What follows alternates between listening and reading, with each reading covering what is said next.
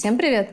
С вами подкаст о банкротстве «Банкротный ток» и мы его ведущие. Александр. Здравствуйте. Станислав. Приветствую. И Ксения. В этот декабрьский вечер, припорошившись снежком и сказав процессуальным сроком «не сегодня», мы попробуем совместить банкротство и праздник. И начнем с новогодних историй.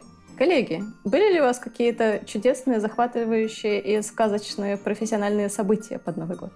Ну, у меня в практике было собрание в канун Нового года – оно не выбивалось на фоне остальных, только лишь э, позволяло поделиться сокровенными мечтами о том, что в следующем году эта процедура наконец-то закончится, кредиторы получат удовлетворение своих требований, ну и под э, не бой курантов, но окончание регистрации так или иначе смогли поднять пару кредиторов бокалы.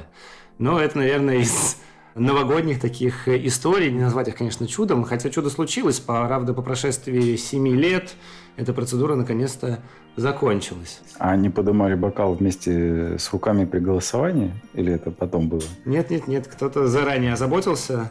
Причем, по-моему, после окончания регистрации на собрание кто-то начал выискивать поблизости магазины, потому что нашел единомышленников. И пока шел отчет управляющего, успел сбегать и подготовиться к, как раз аккурат к завершению процедуры голосования и окончанию, собственно говоря, собрания. Поступили доп. вопросы.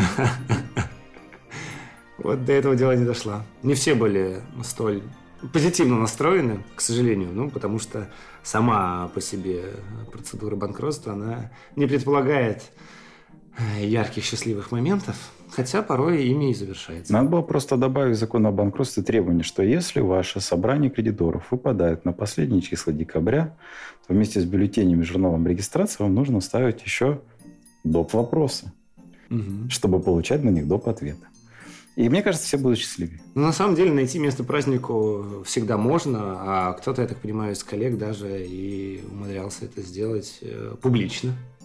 Вы совершенно правы, Станислав. Ярким примером такого творческого подхода является публикация арбитражного управляющего Николаюка Алексея Ивановича в Республике Хакасия. Алексей Иванович столкнулся с тем, что веры в восстановление платежеспособности должника и погашение требований кредиторов не было ни у кредиторов, ни у него. И тогда он решил поправить положение, приобретя 100 билетов лотереи по цене 100 рублей за билет на сумму 10 тысяч рублей в лотерее «Русское лото». И в своей публикации он обратился к кредиторам с очень важным заявлением. Он сообщил, что его решение продиктовано пониманием того, что расчет по обязательствам должника возможен только благодаря чуду с большой буквы «Ч».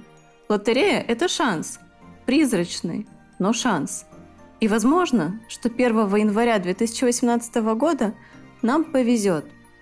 Ну, кстати, на Новый год и персонале, которые непосредственно с ним связаны, возлагал надежды не только этот управляющий, но и работники завода «Радиоприбор», которые обращались с открытым письмом к Дедушке Морозу.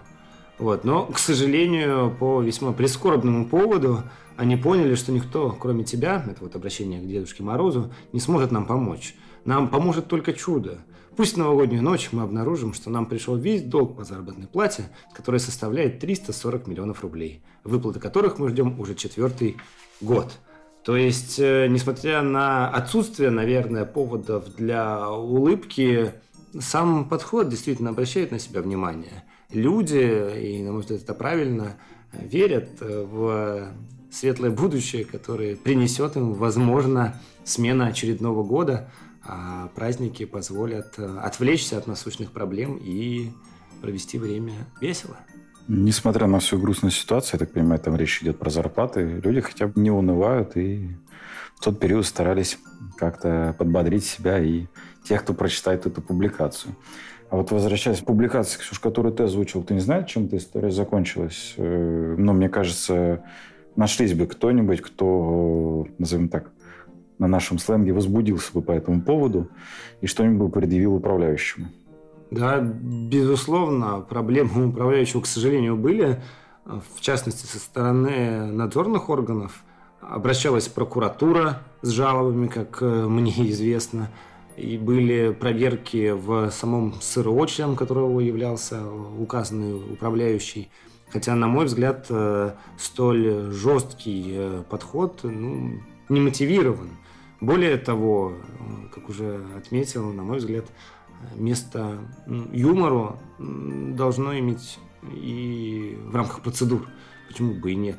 Ведь э, были же вон публикации, правда, они скорее в том контексте носили оскорбительный характер, когда на собрании кредиторов предложили одного из кредиторов называть маленькой принцессой. Но, тем не менее, важен же подход. Можно было не в таком ключе, но придать процедуре нотки какие-то позитивные все-таки. Ну, не знаю, по сравнению вот с новогодней публикацией про принцессу, мне все-таки это кажется неуважение к коллегам по цеху и, ну, как-то, ну, по мне так мавитон. Безусловно, но я имею в виду, что можно публикации, коль скоро это публичное раскрытие информации, не делиться информацией, а делиться чем-то ну, позитивным. Поздравлением коллег с Новым годом, с 8 марта. Собственно говоря, вот об этом речь. Я лишь пример в пример, э, пускай действительно весьма оскорбительной была та публикация, никто не спорит. И способ публичной раскрытия информация о принятых решениях, он тоже обращает на себя внимание. Мы можем, на мой взгляд, как раз с укоризной посмотреть на них, но я о самом процессе, о том, что и в банкротстве можно немножко пошалить. Если честно, этот замечательный управляющий Николаюк действительно смог поделиться радостью с всеми заинтересованными лицами, когда при завершении процедуры этого самого несчастного должника сообщил, что должник все, Лаконично. Больше никаких подробностей в этой публикации не было. Хорошо, что Росреестр, наверное, не увидел эту публикацию, а то мог бы спросить у управляющего э, за несоблюдение тех требований, которые закон о банкротстве предъявляет к соответствующему виду публикации по завершению процедуры. Мне интересно, что у него в финальном отчете написано по процедуре. Как должник у нас закончил. Но об этом вы, уважаемые слушатели, Почитайте сами расскажите нам. Да, возможно, кто-то сталкивался и с иными публикациями, которые могли бы привнести толику юмора в наши серые будни. Просто тот же самый фидресурс э, не дает по какому-то контексту осуществлять поиск. Поэтому мы ограничились только тем, что было так или иначе на слуху, а вот э, эти две озвученные нами публикации на Федресурсе, они профсообществу были известны. Ну а что нам дает больше пищи для размышлений, так это банк решений, в котором, дорогие слушатели, специально для вас мы с удовольствием, с новогодним настроением покопались и отобрали троечку дел, которые так или иначе, нам кажется, обладают неким флером новогоднего настроения. И предлагаю вам нашу подборку, и начну я. Это у нас дела, которые слушались в арбитражном суде города Москвы. Одно из них это А40-79-164 2021 год. И что же тут интересно? А тут у нас, уважаемые слушатели, акционерное общество «Елочка» подало иск к ООО «Снегурочка» за то, что была произведена поставка и не было по этому делу оплаты. Самое интересное, что если мы почитаем первой и второй инстанции, опустив ссылку на другое дело, из которого выделялось это дело. Да, тут не все так просто в этих сказочных ледяных перипетиях судебных споров, то мы не сможем с вами установить, что же все-таки елочка поставляла Снегурочке. Я сейчас, конечно, спрошу коллег их мнение, что там было, но и вы тоже можете предлагать свои варианты. Изначально говорю, что из дела, которого выделялось это дело, там шла речь о поставках елочных игрушек. Коллеги, что же во втором деле поставлялось? Я думаю, кто-то мог воспользоваться ситуацией, а именно погодными условиями, и после поставки ему снега отрицать сам факт указанной поставки. Угу. Ну, тут елочка взыскала деньги. Я думаю, она представила, что прогноз погоды, фотоснимки заснеженной Москвы, чтобы подтвердить факт поставки новогоднего снега в о а, то есть там не шла речь о неосновательном обогащении неком, что мы вам осуществили оплату, а встречного предоставления не, не, не было тут, тут у нас это, А, поставку доказали. Да, да, да, поставку доказали. Возможно, где-то после этого привлекли к субсидиарной ответственности какого-нибудь Деда Мороза. Поехали дальше, и свое дело расскажет Ксения. На мой взгляд, настоящее новогоднее чудо произошло в арбитражном суде Санкт-Петербурга и Ленинградской области, когда ИП Сибирзянова Елизавета Андреевна пошла взыскивать с Дворца культуры Нева задолженность по договору оказания услуг за организацию праздничных мероприятий. Как водится, договор был подробный, предусматривал разнообразные и бесконечно веселые мероприятия с участием большого количества артистов, событий, конкурсов, игр для зрителей. Важными действующими лицами на этом празднике должны были стать профессиональные артисты Дед Мороз, Снегурочка и символ 2020 года – крыса. В принципе, я согласна, какой же 2020 год без его символа. Надо отметить, что мероприятие и праздник в какой-то степени были организованы. Однако, как установлено в судебном акте, на одной из сцен отсутствовала заявленная крыша. А как было установлено впоследствии сотрудниками МВД, которые неожиданно прибыли в место встречи 2020 года, на мероприятии не было как будто бы совсем никого. Ни Деда Мороза, ни Снегурочки, ни крысы, ни диджея, ни танцев, ни музыки, ни видео и ни фотографа. Однако праздничные гуляния были прекращены сотрудниками МВД вовсе не из-за того, что они проходили как-то слишком скучно – и без запланированных конкурсов, а из-за того, что на мероприятии отсутствовали необходимые в таких случаях сотрудники охранного предприятия. Мне кажется, что сотрудникам полиции тоже хотелось немножко Нового года. Если бы они там увидели и Деда Мороза, и крысу, то они бы не прекращали этот праздник, а приняли в нем непосредственное участие. Да, как раз они могли обеспечить охрану общественного порядка в отсутствие... ЧОПа. В том-то и дело. Стоит ли удивляться в этой ситуации, что долг по договору оказания услуг взыскан не был? Самое в этой истории печальное, что он возвращает она нас в 2019 год, когда не было ни ковида, ни других проблем. Только отсутствие крысы занимало умы людей в Санкт-Петербурге. Возможно, мы и вынуждены были обратиться к содержанию картотеки арбитражных дел, но, возможно, у кого-то из наших подписчиков или слушателей были прецеденты, которыми, возможно, они поделятся с нами относительно чуда новогоднего, которое так или иначе случалось в канун, либо уже после Нового года. Ну а теперь, прежде чем мы отпустим вас кушать оливье и пить шампанское, небольшая новогодняя а сказка. Мандарины, мандарины. Небольшая новогодняя сказочка от нашего подкаста.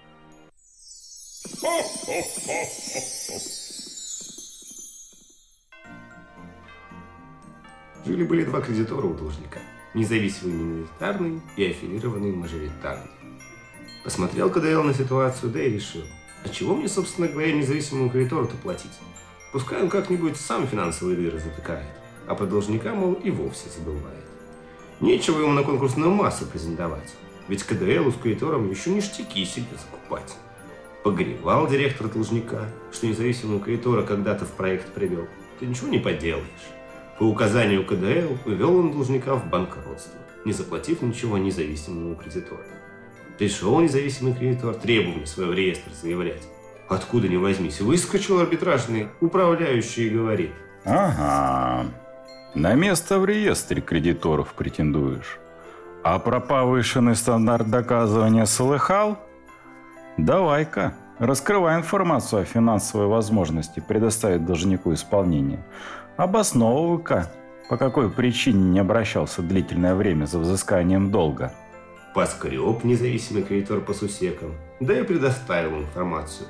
И о наличии финансовой возможности, и об отражении в книгах продаж соответствующих операций, и о введении претензионной работы, а также обещании должника погасить долг и об инициировании взыскания в судебном порядке, долго до момента объявления должником себя банкротом и прочее.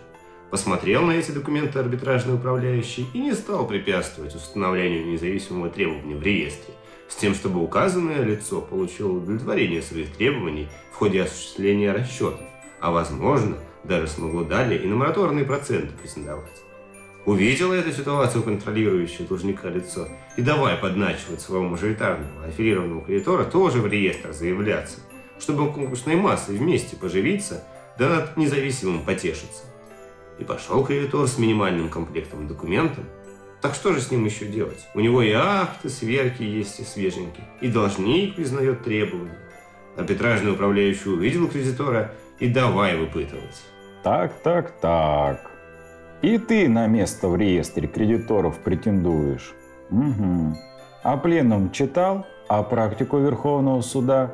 Знаешь, что такое стандартное доказывание? А в, что в банкротстве они повышены, знаешь? Давай, раскрывай информацию о финансовой возможности. Неси выписки, неси всю свою бухгалтерскую документацию и доказывай, что долг реален. Почему ты долго не взыскивал? М? А аффилированный кредитор только и огрызается, мол. Что ты у меня все спрашиваешь? Вон у тебя, у должника, вся первичка есть, все тебе передано.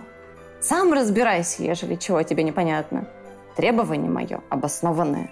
Обоснований не бывает. А аффилированность наша не твоего ума дело управляющая. Включай меня в реестр, и все тут. Заявил против такого требования управляющего возражения и субординировали это требование. Как итог, получил удовлетворение наш независимый кредитор в полном объеме да и мораторные проценты сверху. А вот мажору аффилированному не только часть реестра не досталась, но и к субсидиарке привлекли его по обязательствам должника. Готовясь к этому выпуску, мы вдохновлялись русскими народными сказками и их многочисленными интерпретациями. Поэтому, если кто-то из слушателей смог угадать, с какой сказки мы взяли сюжет для того, что мы сейчас рассказали, мы будем рады прочитать ваши версии. Завершая этот выпуск, хочется всем пожелать счастливого Нового года, немножко отдохнуть, проститься с этим годом, поблагодарить его за все и с новыми силами встречать уже новый 2023 год. Он будет интересным, он будет захватывающим. Желаю вам, чтобы у вас хватило сил его пережить. И выиграть парочку судов. А также начать слушать второй сезон нашего подкаста. Пока. Всего хорошего. До свидания. Да, тут не все так просто в этих сказочных ледяных перипетиях. Вы выпивайте, выпивайте, уходите скованы. Что в Москве только царский Дед Мороз. Просто это сложно контролировать. Стараюсь. И прикинулись все дружно кенгуру. Кенгуру не кашляют. Ну, в Австралии же не холодно. Я закушу пряником. О, боже, моя нога, моя нога. Аминь, Станислав. Мне белый мишка же договорились. Что вы смеетесь? Белый мишка? Белая мишка. Олень. Ну, новогодний. Ну, ладно. Можно просто меняться гендерными ролями. Никто не пришел на праздник. Я хочу домой.